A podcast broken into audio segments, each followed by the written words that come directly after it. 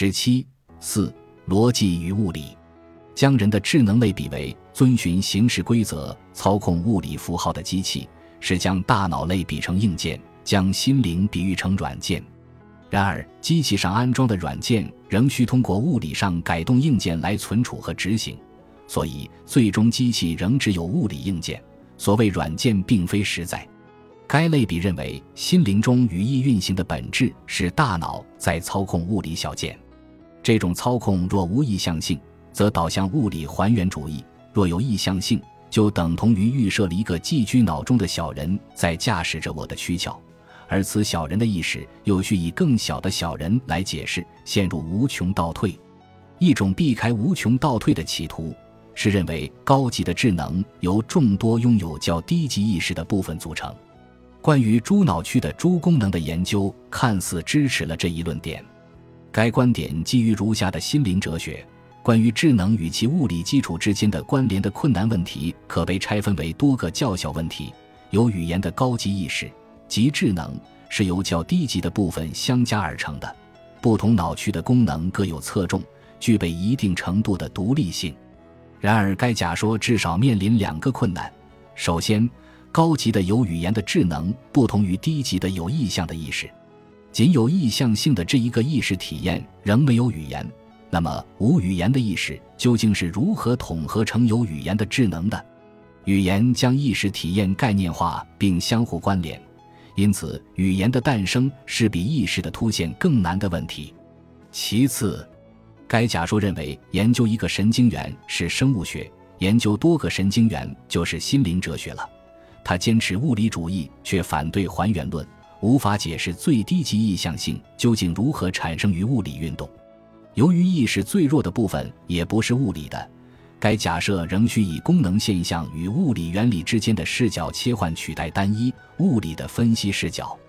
稍后我将说明，将心物问题凸显为现象意识的困难问题，并没有让其他简单问题真的简单。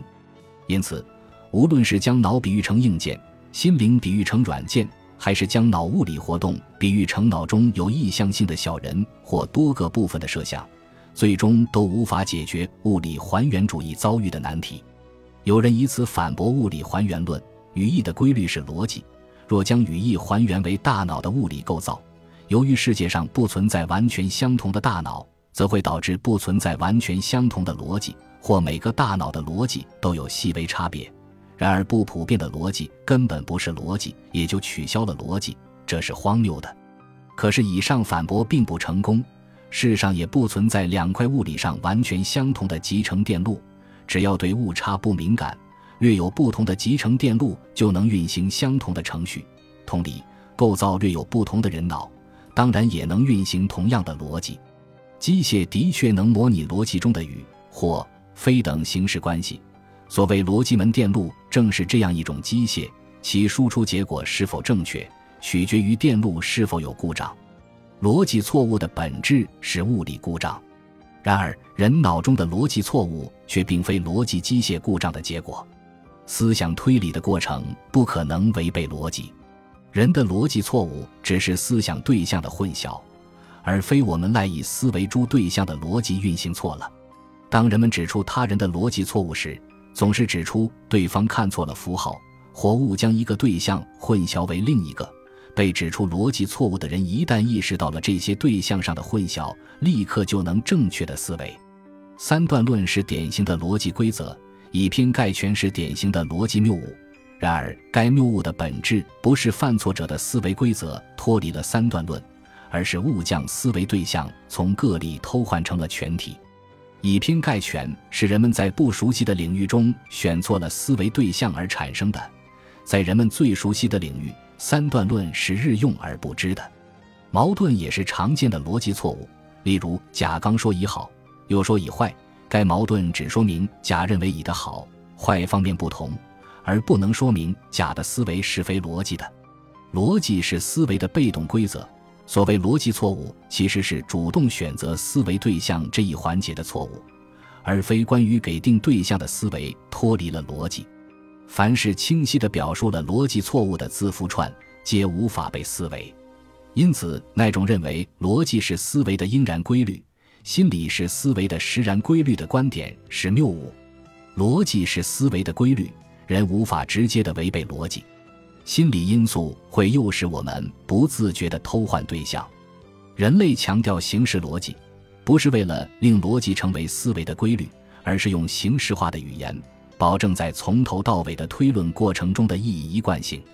只要在思考复杂事物时，紧盯每一概念的意义，细查所有的前设，作为思维之规律的逻辑，就必然能保证最终结论与最初前提统一。相反，心理因素常常偷换概念，从荒谬的前提中推出看似合理的结论，亦或相反。大卫·查莫斯问道：“意识体验是非结构的，而物理学是结构的，跨越二者间的鸿沟何以可能？”然而，只有低等动物的最初级意识才是非结构的，因此这还算不上最难的问题。物理主义者仍可以主张，非结构的意识是软的，可以被硬的物理结构任意塑造。物理主义者面临的更难问题是，语言不是非结构的，而需遵循一套独立于物理定律的逻辑结构，且逻辑规则比任何物理结构都更硬。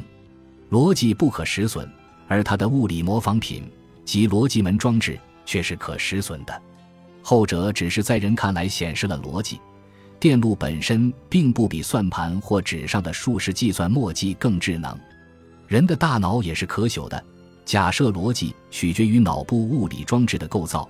则不存在逻辑上有效和无效的推论的区别，而只有物理构造的不同。当我们将机械运作描述为运行逻辑或处理信息。就已经将其输出结果比喻成了语言，逻辑门也是一个隐喻，和电脑这个隐喻一样，又使我们不知不觉间虚假的跨越了心物两界。若要剔除隐喻对事物的基本原理的遮蔽，就不该使用逻辑门这个词汇，而只能说二极管、三极管，或将它统称为物理机械。逻辑不仅包括且、或、非、三段论。矛盾律等命题之间的形式关系，广义的逻辑还包括世界的基础构造。例如，长度三公斤是一串无意义字符，因为它不是经验上，而是逻辑上错误的。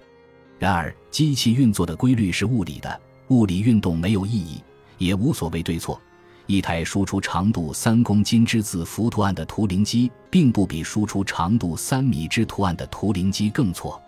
逻辑谬误违背逻辑规则，物理故障不违背物理定律。逻辑是语言的规则，具备机器所不具备的不可实损性，其中包含了世界的逻辑构造。他将长度三公斤这样的表达判为无意义。语言关涉世界的逻辑构造，且这不是因为人类的语言程序被编成这样。有人会认为，只要把机器的物理构造设计的合乎人类语言的逻辑。例如，令公斤与长度这两个输出结果在某些条件下永不产生某种排列，机器就不会输出长度三公斤。我们凭什么说机器没有逻辑？然而，既然程序是机器运转的物理结构，也就意味着物理结构也可能被设计为输出不合逻辑的结果，因为物理运动无所谓对错。若认为语言中的逻辑是被编成这样。就已经默认了它可能被编成其他样子，也就意味着物理构造截然不同的其他智慧生命的语言可能有意义的违背三段论，或长度三公斤可能有意义，这仍是荒谬的。外星人也无法违背三段论，或用表示轻重的单位来表示长短，因此语言的逻辑不能被类比为机器的物理构造，这是二者间无法跨越的根本区别。长度三公斤这个表达的无意义性由宇宙的基本构造决定。谈论一个无质量、无长度的宇宙没有意义。长度的单位不是公斤，这是物理语言的基础语法。机器以物理方式运作，却不理解它。有人认为长度与质量或许本是一回事，只是当今物理学尚未发达到揭示这一真相。他们认为。十九世纪物理学也曾以为电场与磁场是两种存在，然而二十世纪相对论统一了二者，长度和质量或许也能被更高深的未来科学统一。另外，日常语言受生理感官的塑造，具备红外眼的外星人能用亮度词汇来表示温度，因为红外亮度和温度在物理上是一回事，为什么不可能有某种生物能以体验长度的方式体验质量呢？然而，这两个例子不足以说明世界观的所有方面皆可塑。人类以精密科学的语言描述了物理宇宙，无法推出日常语言中的所有语义都最终可还原为物理意义。长度和质量是直接关涉日常体验的物理概念。既不能类比为磁场等无涉直接体验的物理虚构，也不能类比为温度等无涉物理原理的直接体验。磁场之所以能被狭义相对论还原至电场，是因为它仅是某一历史范式下的人造概念，其意义会随着范式革命而改变。亮度和温度之所以能被红外眼统一，是因为可见光波长仅是生物演化史的产物。然而，长度和质量这两个词，无论在物理学还是在日常体验中，都占据最基础地位，拥有超越历史的固有意义。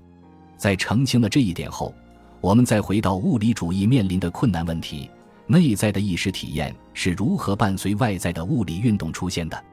第一人称体验的存在是一个比物理学更坚实的直接现实。我在之确定，基于我思之无疑。该命题具备和长度不是质量同等强度的确定性，同属于世界的逻辑构造。第一人称无法被还原为物理的困难问题之所以难，仍是因为我们无法追问世界的构造为何如此。机器可以无所谓对错的输出图案“我思故我在”和长度三米，也能输出图案“我思我不在”和长度三公斤，而人只能合逻辑的说出前两者。本集播放完毕，感谢您的收听，喜欢请订阅加关注，主页有更多精彩内容。